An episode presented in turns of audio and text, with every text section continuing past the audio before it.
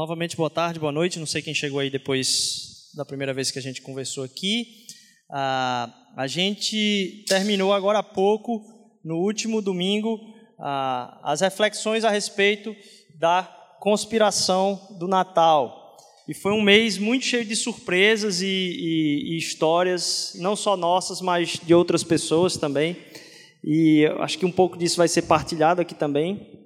É, foi um tempo muito realmente assim Deus derramou muita alegria no coração da gente a gente todo todo dezembro tem feito esse esse empenho de estar junto com outras pessoas outras igrejas realmente tentando meditar o que é ah, o Natal o que é a verdadeira mensagem do Natal.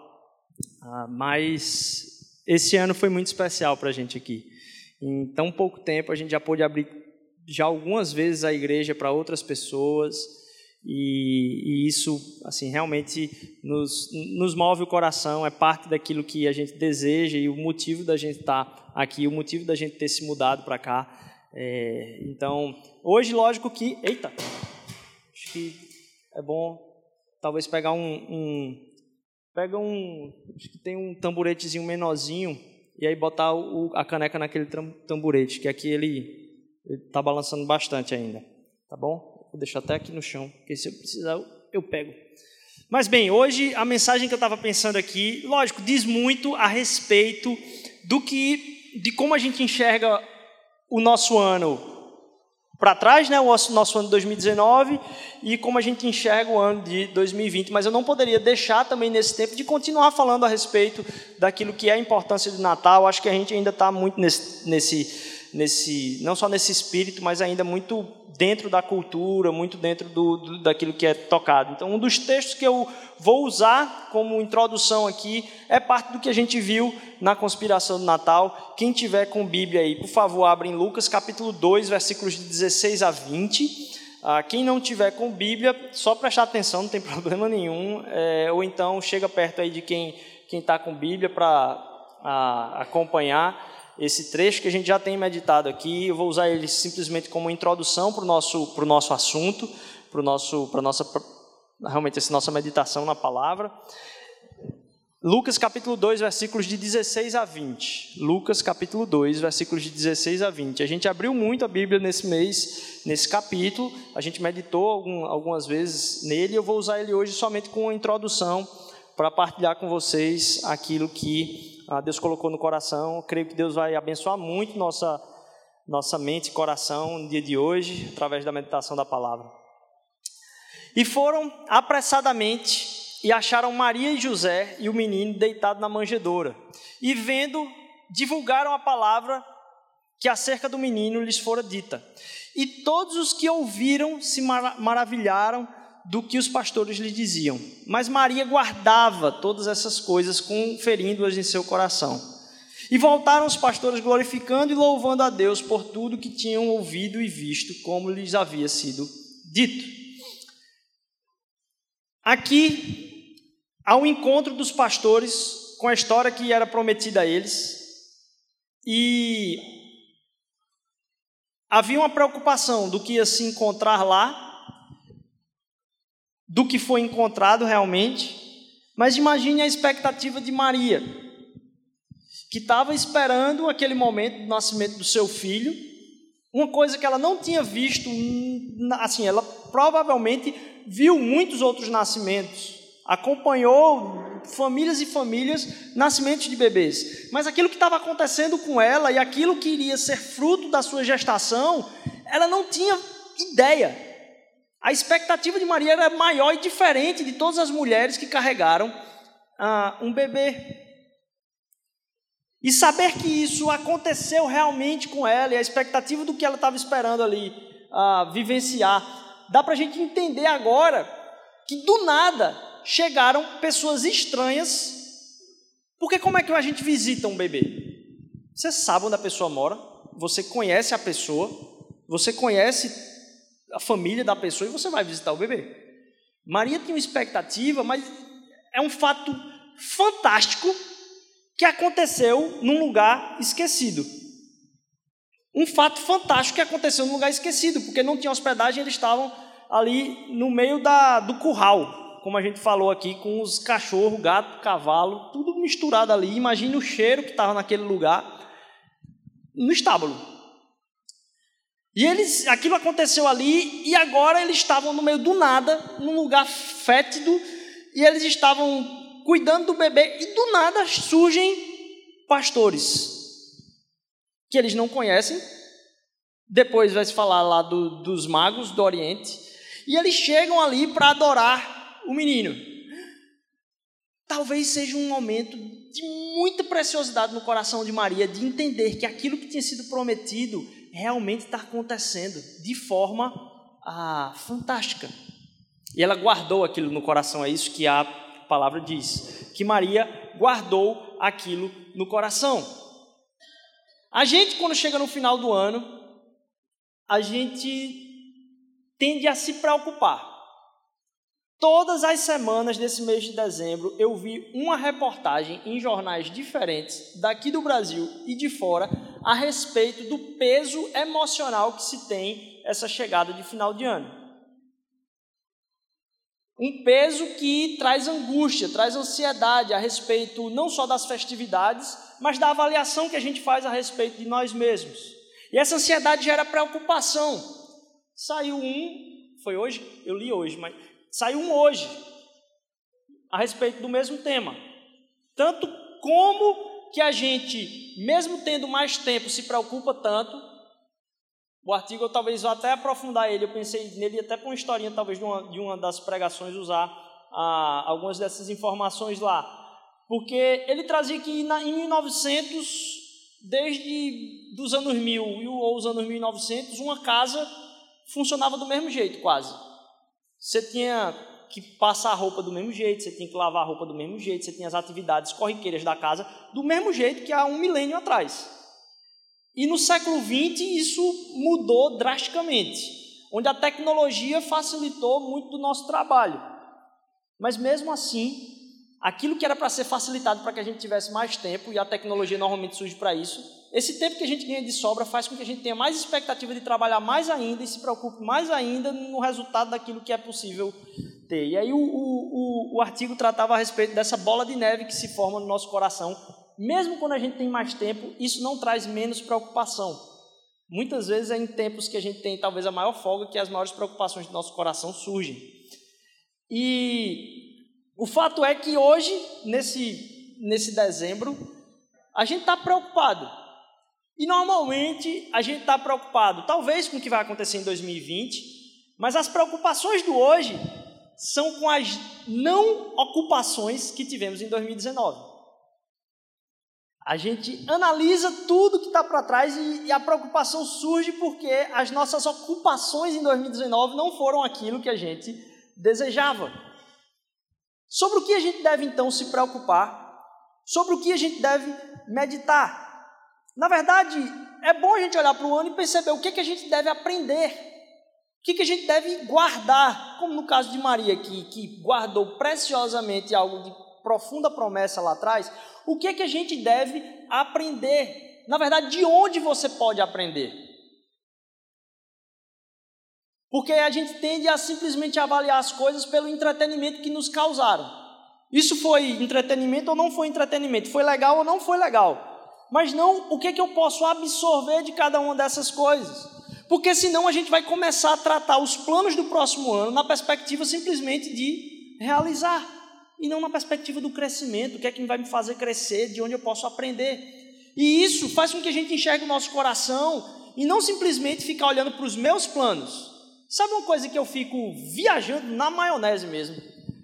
Às vezes, quando eu estou num lugar muito populoso, seja um metrô, seja um sinal no centro da cidade, quando eu vejo muita gente passando, eu olho para o meu coração, me sinto um pouco angustiado com aquilo que eu tenho que resolver, as minhas histórias, e eu começo a pensar a respeito da vida de cada pessoa que está passando por mim assim. Que cada uma daquelas pessoas que está passando por mim tem uma história de vida, tem os traumas familiares, tem as lutas do trabalho, tem os dilemas emocionais, tem os dilemas relacionais e amorosos. Cada uma daquelas pessoas tem tudo aquilo que está passando na sua vida também. Todo o peso que existe no seu coração a respeito da importância da vida, todas as pessoas com quem a gente cruza têm a sua história. E sabe a verdade que mais preenche meu coração nesse momento? É entender que a gente fica preocupado é com a nossa história. Mas todo mundo tem as suas histórias. A gente fica comentando aqui que muitas vezes, até mesmo quando alguém vai contar uma doença, tem alguém na roda que compete para ver quem é que estava mais doente. E disse, rapaz, eu estou com uma dor de cabeça, e a pessoa vai continuando, e alguém na roda interrompe e disse, e eu, que ontem minha cabeça doeu muito mais. Porque a gente tende a dar importância maior à nossa história. E quando eu estou em ambientes muito movimentados assim, uma coisa que Deus coloca no meu coração é isso: que a história de todo mundo é tão importante quanto a minha. Já parou para pensar isso? Que o dilema de cada uma das outras pessoas é tão importante quanto o seu. Por isso que eu preciso ter um coração de aprendiz e cheio de humildade, por entender que o mundo não gira ao redor de mim. Mas as outras pessoas são tão importantes para que meu coração preste mais atenção nelas. E Deus me lembrou mais ainda disso essa semana. Alguns de vocês sabem que a gente fez uma atuação na rua, ah, passando um tempo de louvor, cantorias, oração, cuidado, conversa ah, com o pessoal aqui próximo à pracinha de Boa Viagem, os moradores de rua, num dos domingos. A gente saiu do culto aqui e foi para lá. E foi um tempo muito gostoso, muito cheio de verdade, muito cheio de ensinamento de Deus. Não simplesmente a partir daquilo que a gente estava fazendo, mas por conversar com as pessoas e aprender delas. Por isso o coração humilde para ouvir a história do outro. E antes da gente fazer isso, teve um vídeo que foi feito para convidar as pessoas a, a estarem lá, um vídeo muito bonito também. E uma das pessoas que falava no vídeo era uma pessoa que já veio aqui algumas vezes, uma moradora de rua. E fizeram um vídeo, ela fazia parte desse vídeo. No sábado seguinte, a criação desse vídeo ia ter uma cantata do coro aqui, que foi lá fora. E ela veio. E aí todo mundo que sabia que tinha visto ela no vídeo disse: Nossa, que maravilha, você por aqui. A gente chamava ela pelo nome, conversou com ela, conheceu um pouco mais da história dela, foi fantástico. E ela estava de novo aqui no jantar que a gente fez para 120 pessoas de duas comunidades que moram aqui perto. 120 pessoas, a gente pôde sentar com elas, jantar com elas, conversar, ceiar mesmo, um tempo muito gostoso. E essa semana me contaram a história de que uma das pessoas de uma das favelas que estava aqui, das comunidades que estava aqui, viu que esta moradora de rua também veio que a gente já convidou especialmente, ela não estava na lista, porque ela não é dessas duas comunidades, moradora de rua, mas ela veio. E uma das pessoas que estava aqui, que era das comunidades, a viu e deu um grito, chamou pelo nome abraçou com um, um sorriso de orelha a orelha. Ninguém entendeu o que é estava acontecendo. E aí ele foi contar. E aí ele falou que durante um tempo ele estava sem ter onde morar. Hoje ele mora num barraco. Mas ele estava sem ter onde morar, ele estava na rua. E aquela moradora de rua, na época, estava namorando com um estrangeiro que depois aconteceu de levar ela para fora e realmente traficá-la. É... Mas essa moradora de rua que estava sentada aqui, na época que namorava com esse estrangeiro, aquele cara, quando abraçou, disse: Olha, esta pessoa aqui, na época em que ela teve condições, ela bancou seis meses da minha moradia. Eu fiquei com um teto, eu tive um teto, seis meses, porque essa pessoa abdicou daquilo que, e olha que era pouco, daquilo que estava sendo colocado na vida dela para derramar sobre a minha vida. E aquela pessoa reencontra uma pessoa que hoje é moradora de rua, que um tempo atrás, um pouco que Deus tinha dado, tinha servido ela para tirá-la daquela situação. Eu disse: Nossa Senhor, como a gente faz muito caso da nossa história e quão pouco a gente presta atenção na história das outras pessoas, daquilo que tu fez pela vida das outras pessoas e como isso pode me ensinar. Por que, é que eu estou falando isso? Para que a gente tenha um coração aprendiz, que a gente tenha o um olho atento para entender que as outras histórias Deus está falando na sua vida, mas Deus está falando na vida de outras pessoas também. E que você pode ouvir a Deus através da história de outras pessoas para que você não fique angustiado simplesmente com os resultados da sua própria vida. Por isso que eu preciso ter um coração aprendiz e humilde. O sentimento que você às vezes tem de tristeza ao chegar nessa época do ano, normalmente vem do orgulho de achar que não podia ter dado errado. O fato de você ver que as coisas deram errado e você perceber não podia ter dado errado, só revela no meu coração o quanto há de orgulho.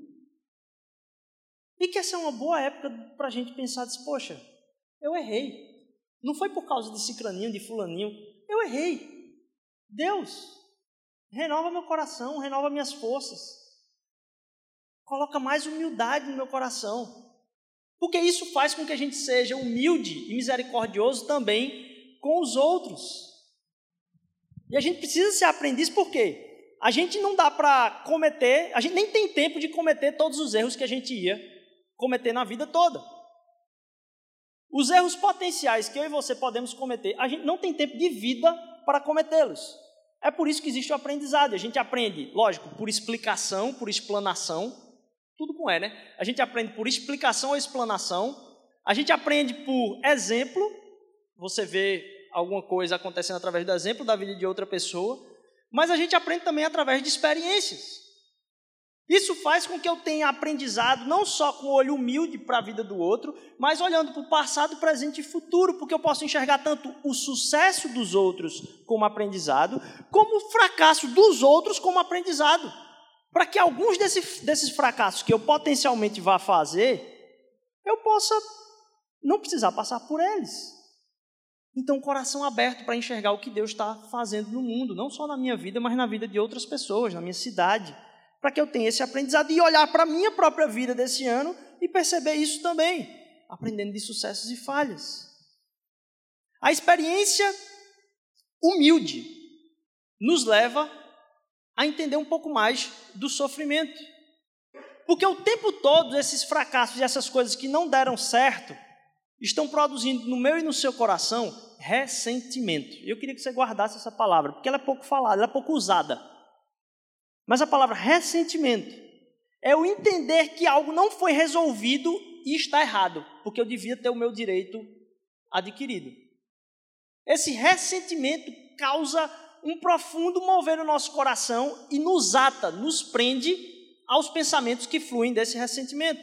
Esse ressentimento ele é produzido por uma máquina do orgulho que trabalha dentro de nós. Isso nos prejudica de uma forma tão grande pensar sobre ressentimento. Porque o ressentimento machuca, mas nunca ajuda. Ressentimento machuca, mas nunca ajuda. E quando a gente está ressentido com algo ou com alguém, parece que a gente não consegue pensar em uma outra coisa. Então, talvez, nesse ano, alguns dos ressentimentos precisam ser revisitados para que a gente se liberte deles. Porque aquilo né, que muitas, muitas pessoas falam a, a, a respeito da vingança, a respeito, sei lá, da raiva do outro. A questão é, o ressentimento é o veneno que você toma esperando que o outro morra. Ou mais, é o tiro que você dá com a espingarda virada ao contrário, achando que vai atingir a outra pessoa. E diversas outras frases que são usadas a respeito de como a gente pensa o ressentimento. Quanto mais você se prende ao ressentimento, mais você se torna vulnerável dos seus próprios pensamentos destrutivos. Quanto mais você se rende ao que deveria ser feito por causa de algo que aconteceu e você fica ressentido por causa disso, mais preso você se torna dos pensamentos destruidores de você mesmo. Normalmente, as pessoas não sabem o que estão fazendo ou o quanto te deixaram triste. Se você está ressentido com alguém, normalmente, aquilo que a pessoa te fez normalmente ela não sabe o quanto te deixou triste. E o que, que acontece? Enquanto você está ressentido, enquanto eu estou ressentido com alguém, a outra pessoa está numa festa praticando esportes e comendo churrasco. E aquilo está me destruindo. Porque eu estou maquinando algo e dando vazão à máquina que está operando aqui do orgulho em mim, que está causando a minha própria destruição. Na verdade, se a pessoa tem a noção do que ela está fazendo com você, com, quando você se sente ressentido, aí é uma questão talvez até mais de maturidade. Porque se ela sabe isso, não é uma tragédia, é uma pentelhação. Ela está te cutucando e você está caindo na cutucada que ela está dando de propósito. Aí é infantilidade mesmo, nossa. E muito mais fácil de sair da jogada. Eu não vou me deixar fazer com isso que ela está fazendo intencionalmente. A gente normalmente se sente ressentido quando outras pessoas nos ferem sem saber que estão nos ferindo, porque agem normalmente. Então, se libertar disso, colocar um ponto final, faz com que a gente se liberte de nós mesmos nos destruirmos. E aí eu quero falar então, essa frase que usam a respeito do veneno. Aqui, o título dessa pregação que eu tinha colocado é O Ano do Cristão Crucificado. O Ano do Cristão Crucificado. Porque eu quero falar a respeito da nossa análise de preocupação, o veneno que é gerado a partir desse ressentimento e qual é a cura. A análise da preocupação, o veneno e a cura. A gente está vendo que isso é destruidor para a vida da gente. E eu vou falar um pouco mais que isso não acontece só quando outros nos desapontam. Acontece ressentimento, inclusive, a nós mesmos, de coisas que nós fizemos errado e tinha tudo para dar certo e a gente acabou com a oportunidade do nosso próprio ano. Então, o ressentimento causa esse veneno em nós. E às vezes o culpado somos nós mesmos e a gente fica ressentido de nós mesmos no processo. E isso é algo que só se retroalimenta e acaba nos matando por dentro.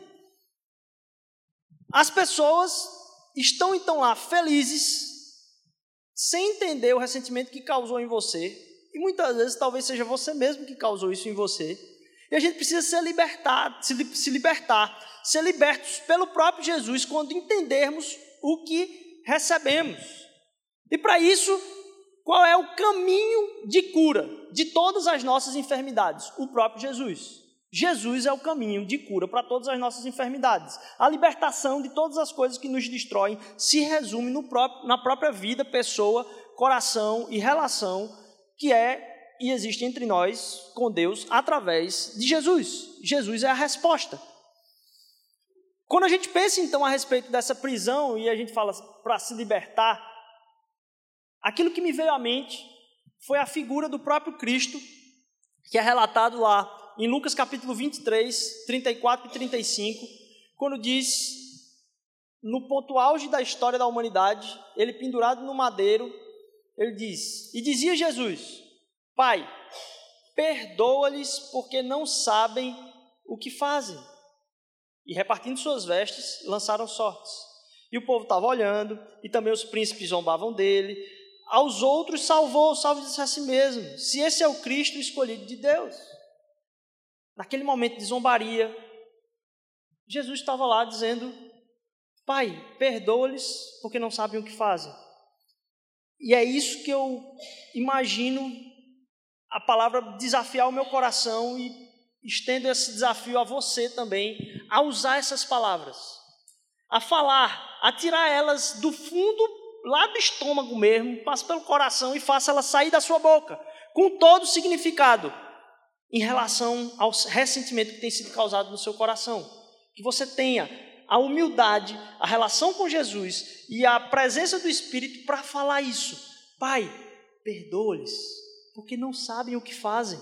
Porque se soubessem, a gente poderia se livrar desse cutucar que ele está fazendo na nossa vida. Pai, perdoa-lhes, porque não sabem o que fazem. Você consiga também dizer isso. Olhar para as pessoas que você entende que te machucaram, te ressentiram te causaram ressentimento e você possa falar: Pai, perdoe-lhes, porque não sabem o que fazem. Quando a gente pensa em planejamento, então, e, e pensar o nosso ano para frente, a gente usa uma figura que é bem comum, até mesmo na Bíblia, que é o cuidado do solo. É o cuidado com a, a, noção de você colhe aquilo que você planta. Você colhe aquilo que você semeia. Eu queria pensar um pouco diferente isso aqui. Porque a gente fala muito a respeito do que a gente vai semear. E a Bíblia é clara mesmo, ela fala várias vezes e usa essa figura. E ela é útil para a gente. O que devemos semear no ano de 2020? Sabe por quê? Porque, na verdade, muito da nossa vida se parece com a terra. E aquilo que a gente planta realmente tende a crescer, tende a dar frutos. E a gente, isso é usado, a Bíblia tem isso muito, muitas vezes repetidas lá, o cuidado com a terra associado com o cuidado da nossa vida. O cuidado com aquilo que a gente vai fazer com o cuidado com o solo, em preparar o solo para que aquilo cresça. O que é que você vai plantar em 2020? Normalmente essa frase é repetida quando você se fala de planejamento. O que é que você vai plantar em 2020? Mas quando a gente enxerga a vida com a terra, como uma terra, a verdade nua e crua é que nem sempre, por mais que você se esforce, a colheita pode não vir. Pode ser que a colheita não venha. E como a terra mesmo pode ter praga, pode ter um tempo mudado, pode ter até mesmo um, um vandalismo que acabe com aquilo que está sendo colocado ali na terra para acontecer. E você vai tratar a sua vida como uma terra, talvez pensando para o próximo ano: o que é que eu vou semear? O que é que eu vou colocar? Mas o fato é, nada é garantido. Alguém pode comprar uma terra, investir bastante, e por uma dessas variáveis, toda a colheita ir para o espaço. A gente sonha que a nossa vida vai ser controlada no ano de 2020, mas o fato é, a gente não sabe o que vai acontecer. A gente, como a palavra diz, prepara para a batalha, mas a vitória quem dá é Deus. Em outros casos, a Bíblia fala a, o, e, usa a, a, a figura a, respeito disso, inclusive para coisas muito boas, que é colocar o Evangelho para outras pessoas, falar do amor de Deus para outras pessoas. Mesmo assim, Deus fala que está o controle sobre as suas mãos. Paulo, lá em 1 Coríntios capítulo 3, vai dizer que ele plantou, Apolo foi que regou, mas quem dá crescimento a respeito da palavra de bênção, a palavra de amor, a palavra do evangelho na vida das pessoas é Deus. Então, até mesmo se tratando de uma coisa muito boa, que teria que dar resultado, diz, poxa, se eu fizer uma coisa muito boa, deveria dar fruto, porque não é nem para mim. Eu estou pregando é para a vida de outra pessoa. Mas até isso Deus diz: olha, está sob o meu controle. Quem faz crescer é Deus.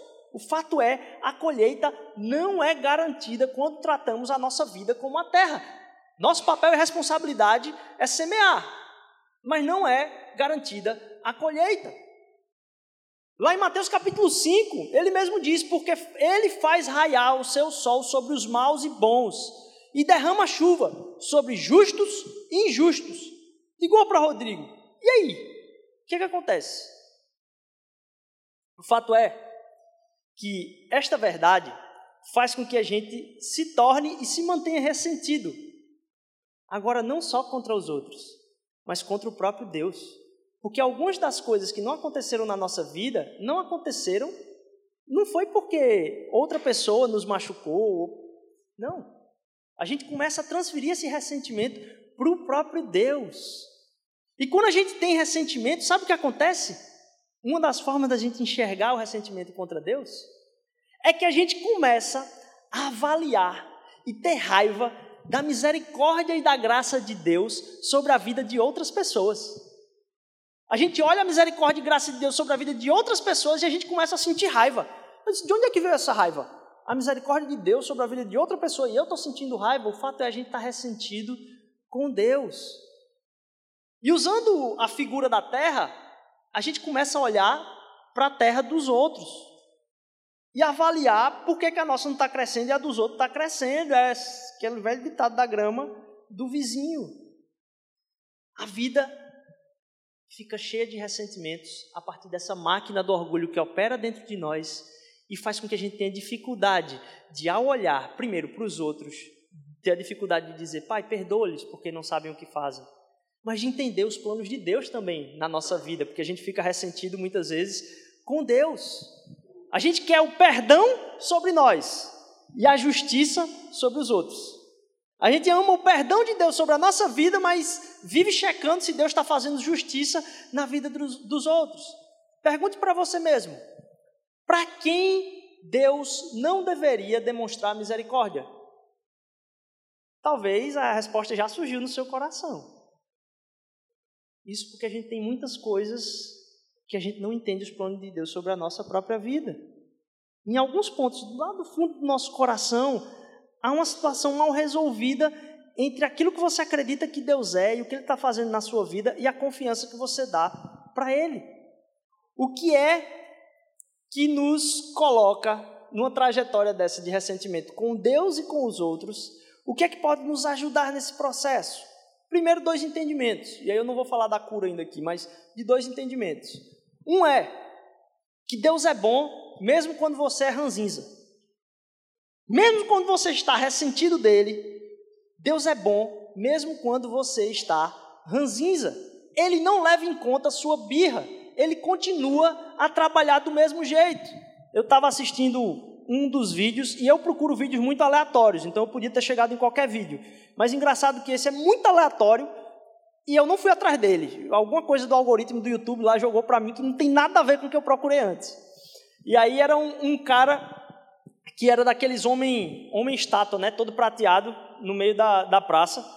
E aí é, ele estava lá mexendo, acho que ele tinha um chapéu de cowboy, ele estava lá mexendo, brincando com uma criancinha, e chegou um cara super idiota, sabe, de uns 20 e poucos anos, chegou e começou a tirar onda com ele, a passar a mão no chapéu dele, chegou por trás assim, ficou batendo aqui na, no, na, no pescoço, daqui a pouco ele estava puxando a orelha dele, aqui metendo o dedo na, na orelha, daqui a pouco ele mexeu no nariz, passou na frente, passou na cara dele assim, e o cara lá, e todo mundo ao redor, vendo esse cara, que negócio sem noção, e ele começa a rodear atrás assim, aí tem hora que ele chega na frente dele assim, antes de chegar na frente, ele bota o dedo na língua e bota dentro da orelha do, do cara que está lá parado, e aí vai para frente dele assim, e começa a olhar para a cara dele assim, o cara estava se movendo devagar, parado assim, o cara disparou uma direta, meu amigo, no queixo desse cara, com tudo, pá, que ele caiu para trás, e aí logo em seguida, alguns ah, se assustaram, outros riram, o fato é que, o que mais me admirou é que logo em seguida a esse soco, ele voltou a fazer tudo aquilo que ele estava fazendo, continua do mesmo jeito, assim como se nada tivesse acontecido. A gente acha que Deus vai ser movido pelas nossas birras. Deus não vai deixar de ser bom conosco, independentemente daquilo que a gente faça com Ele. Ele não vai deixar de estar no controle, de trabalhar e fazer aquilo que é a sua própria essência e a partir da sua própria essência, dependendo de como vamos agir com Ele. Ele vai continuar sendo bom, vai continuar sendo Deus, vai continuar sem haver sombra de mudança sobre o seu caráter e sobre a sua essência. Mas não só isso, Deus não continua só sendo bom enquanto você é ranziza, Deus vê as coisas que eu não vejo. A gente duvida da sabedoria de Deus. É quase como aquela criança que está discutindo com um adulto a respeito das suas choramingadas. A gente duvida que Deus vê coisas que a gente não vê. E aí, recentemente, ah, eu estou mais tempo em casa, a gente está pensando muita coisa de casa, muita coisa de reforma, ajeitando muita coisa, resolvendo muito problema em casa, e isso faz com que eu e minha esposa a gente tenha muitas decisões a tomar, muito rápido em muitos lugares. Em alguns momentos essas decisões não batem, na verdade elas vão em caminhos opostos, sobre coisas muito simples, não sobre coisas essenciais, mas sobre coisas muito simples e que precisam ser resolvidas na hora. E aí eu estava vendo que em algumas das discussões que a gente tem tido nesses, nesses últimos dias a respeito de algumas dessas decisões, em algum momento a gente perde a paciência assim de tentar convencer o outro tal, e a gente usa a frase assim, eu usei, ela usou, e aí eu estava pensando como é, a falta de tempo, a gente querer não ter mais tempo para conseguir convencer o outro, faz como a gente usa essa frase, que é, eu preciso que você confie em mim. Agora você vai ter que confiar em mim. É como se ele dissesse: Olha, eu não tenho tempo para discutir, isso precisa ser resolvido agora, eu vou fazer do jeito que eu estou pensando, e eu preciso que você acredite no que eu estou fazendo.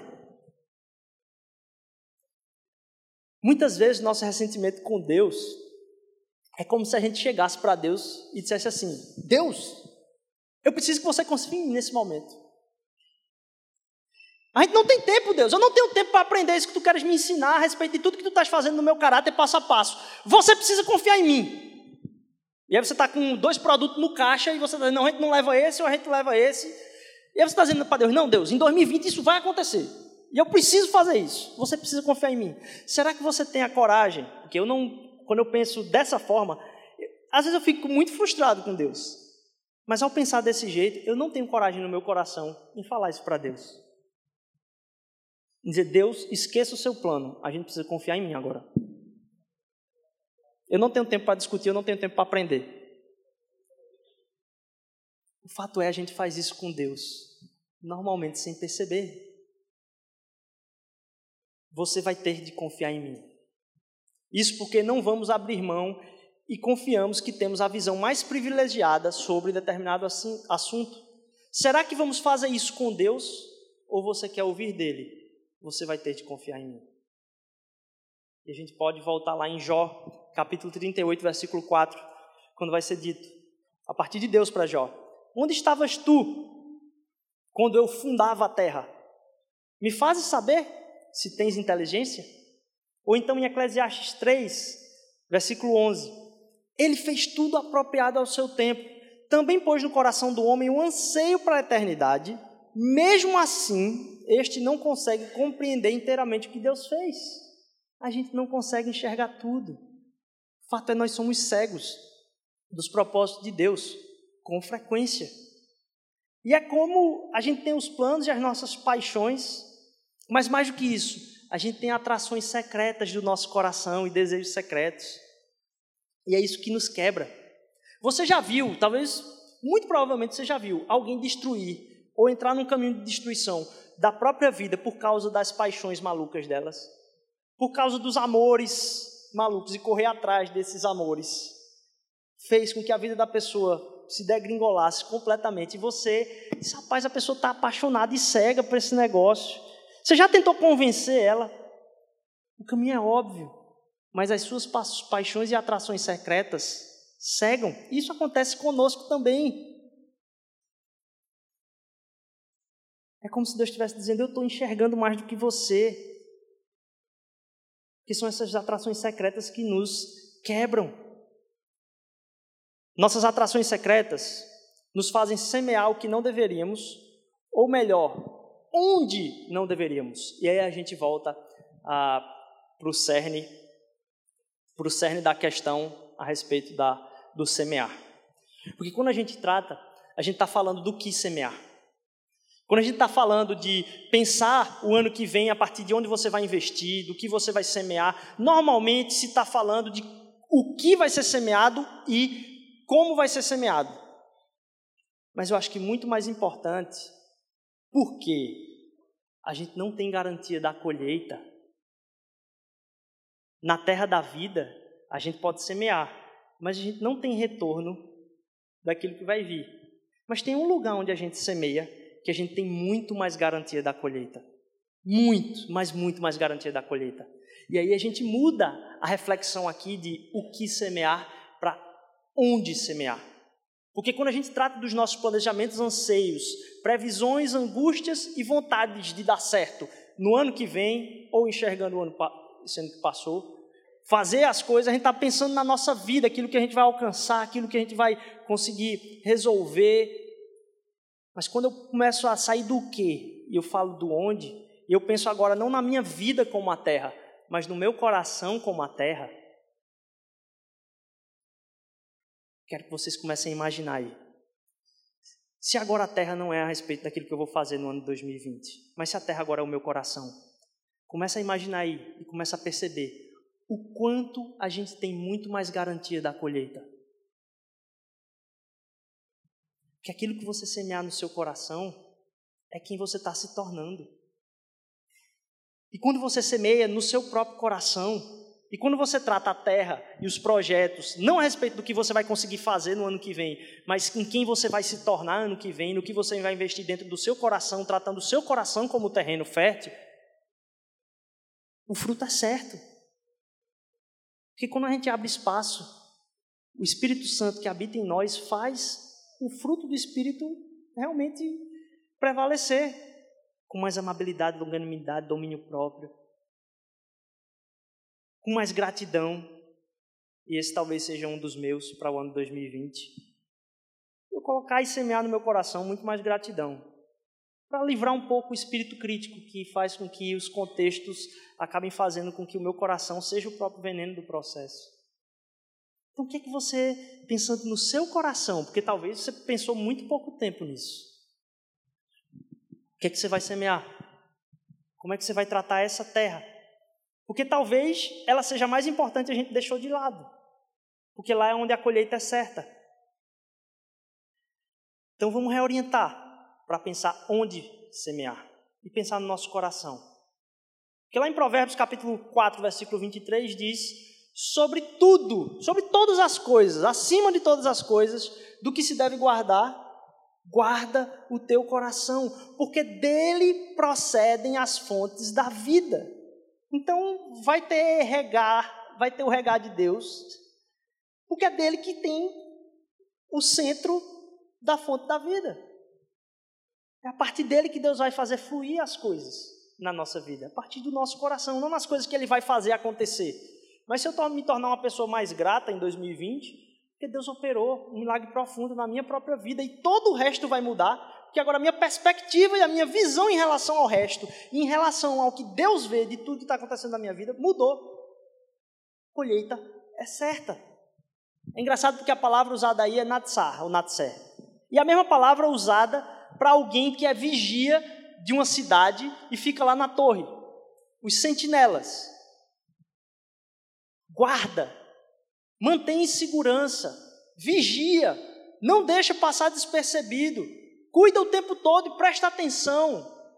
Não no que está acontecendo na terra da tua vida, mas no que está acontecendo na terra do teu coração. Porque é daí que vem as fontes de vida. Seu guarda maior sobre tudo que vai acontecer.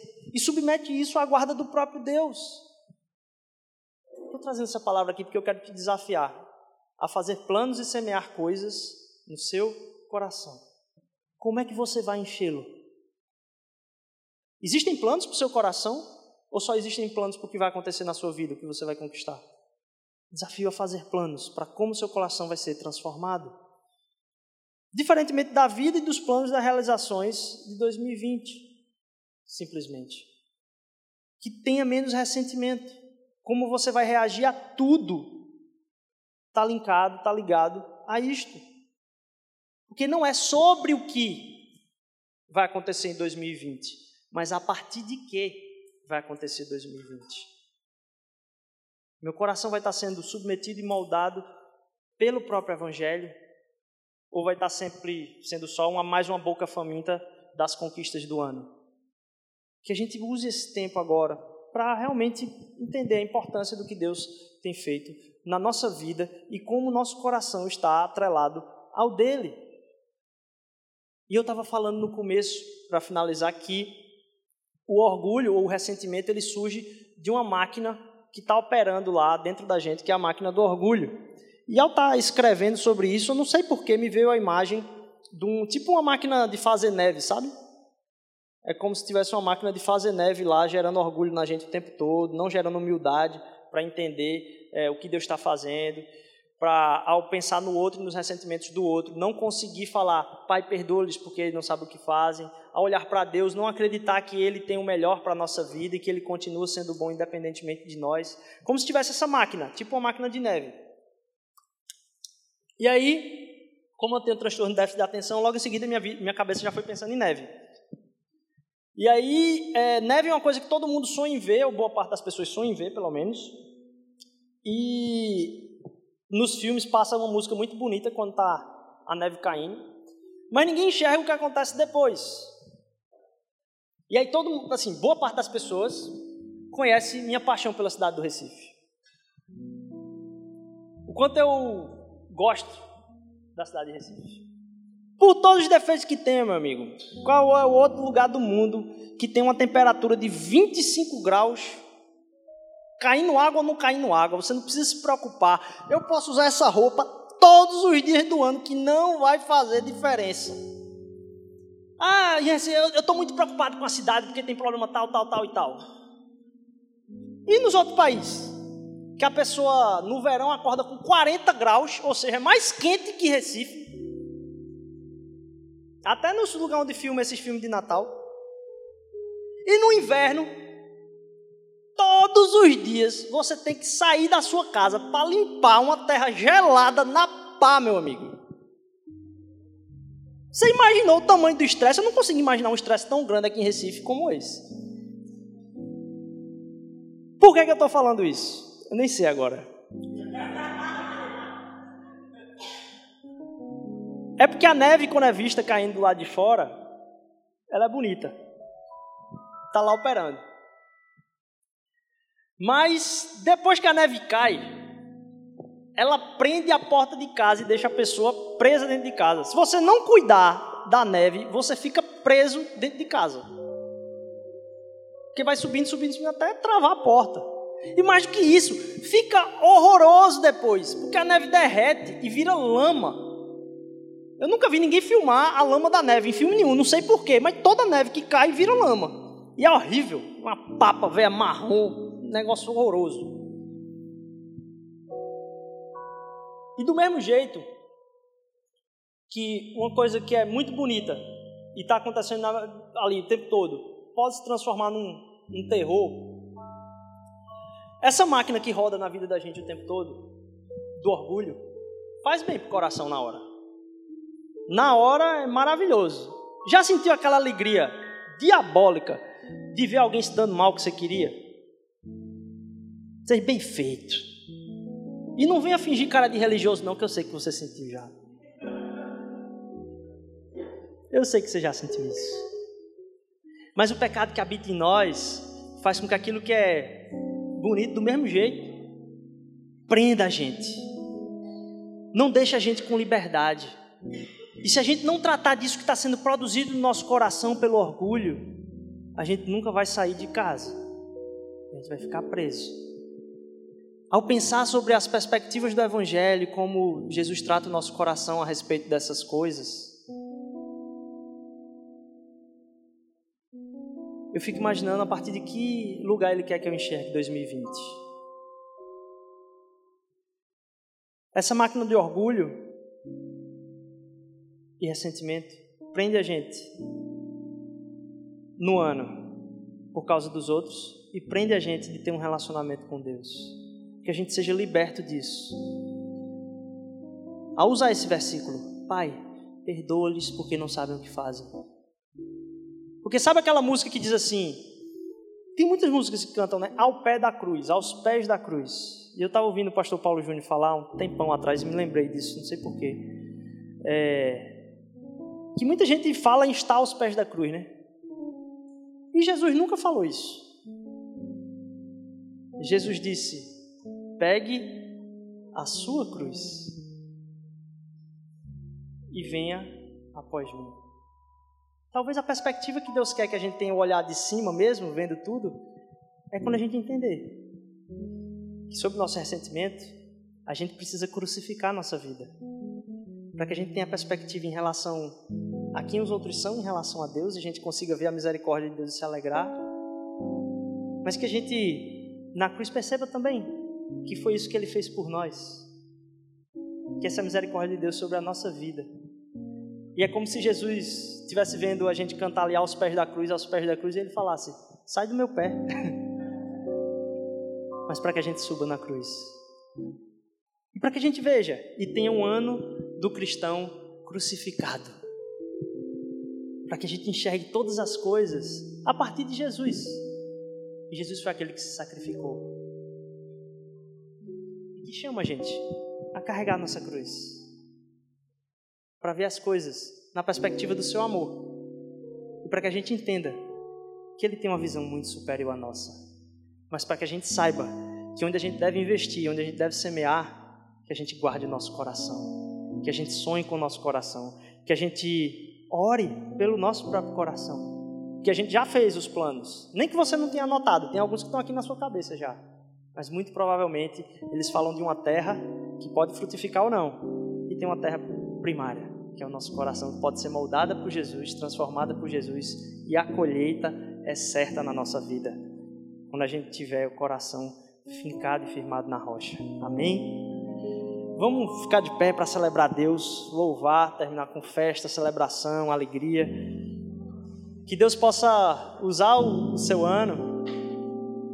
E aí, antes disso, eu queria chamar Marcelo aqui na frente. Eu queria que o Marcelo viesse aqui. Para quem não sabe, Marcelo está indo passar um tempo fora, tempo de estudo. E eu nem imaginava que ele vinha hoje, porque ele já vai amanhã. E para a gente é uma alegria, meu irmão. Que Deus abençoe sua vida lá, que Deus transforme muita coisa na sua vida. Use esse tempo para falar. A gente fica em oração por você, que Ele molde seu coração, que Ele use seu amor para ainda mais se aprofundar na sua vida. A gente fica em oração por você. Você é um cara muito querido. Deus abençoe. Que você pudesse estender sua mão aqui sobre a vida de Marcelo. Que Deus fale com ele naquele tempo lá. Que Deus guie o seu coração, molde sua vida. Traga em volta em paz. Senhor Jesus, obrigado por esse tempo aqui. Molda o nosso coração em 2020. Abençoa a vida de Marcelo, Senhor Deus, nesse tempo de estudo fora, Pai. Usa pessoas, história, lugares para falar profundamente ao seu coração. Molda ele, Senhor Deus, debaixo da tua graça, debaixo da tua vontade, porque tu és Senhor sobre tudo, Senhor Jesus.